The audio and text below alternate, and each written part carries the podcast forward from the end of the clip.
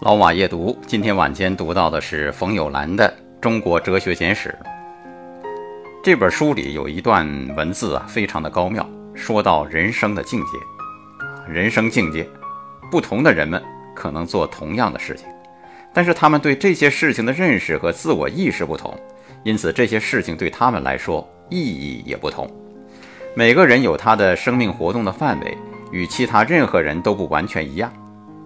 尽管人和人之间有种种差别，我们仍然可以把各种生命活动范围归结为四等。哎，这就是冯友兰的人生境界啊，一共分为四等。这四等是自然境界、功利境界、道德境界和天地境界。这个自然境界呢，讲究一本天然；功利境界讲求实际厉害。而道德境界呢，讲究正其义不谋其利，啊，天地境界超越世俗，自同于大权。咱们详细来说说，道德境界的人呢，懂得世上并不是只有自己，还存在着一个社会，它是一个整体，自己是社会的一个组成部分。本着这样的理解呢，他做任何事情都是为了整个社会的好处，或者用儒家的话来说。他行事为人，是为义，而不是为利，啊，所谓正其义而不谋其利。他是真正有道德的人，所做的都合乎道德，都具有道德的意义。他的人生境界可以称之为道德境界。那么天地境界又是个什么境界呢？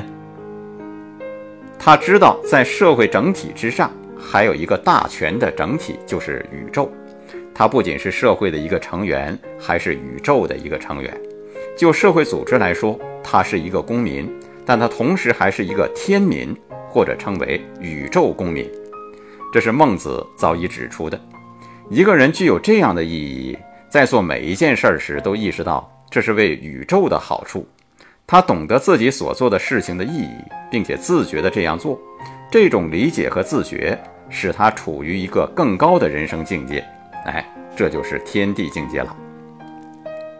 在这四种人生境界当中啊，冯友兰还说，前两种都是人的自然境界，后两种是人应有的生命状态。前两个境界可以说是来自天然，后两种境界则是自己的心灵所创造的。自然境界是最低级的存在，功利境界比自然境界稍高一点儿。更高是道德境界，最高是天地境界。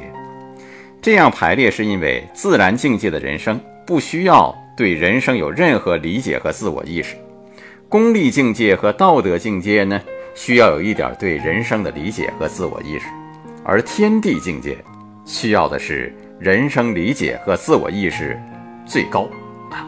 这个道德境界所讲求的是道德价值，天地境界所讲求的。则是超越道德的价值。好，这就是今天晚上要向您推荐的这篇文章，叫做《人生的境界》，冯友兰所写啊，非常的高妙。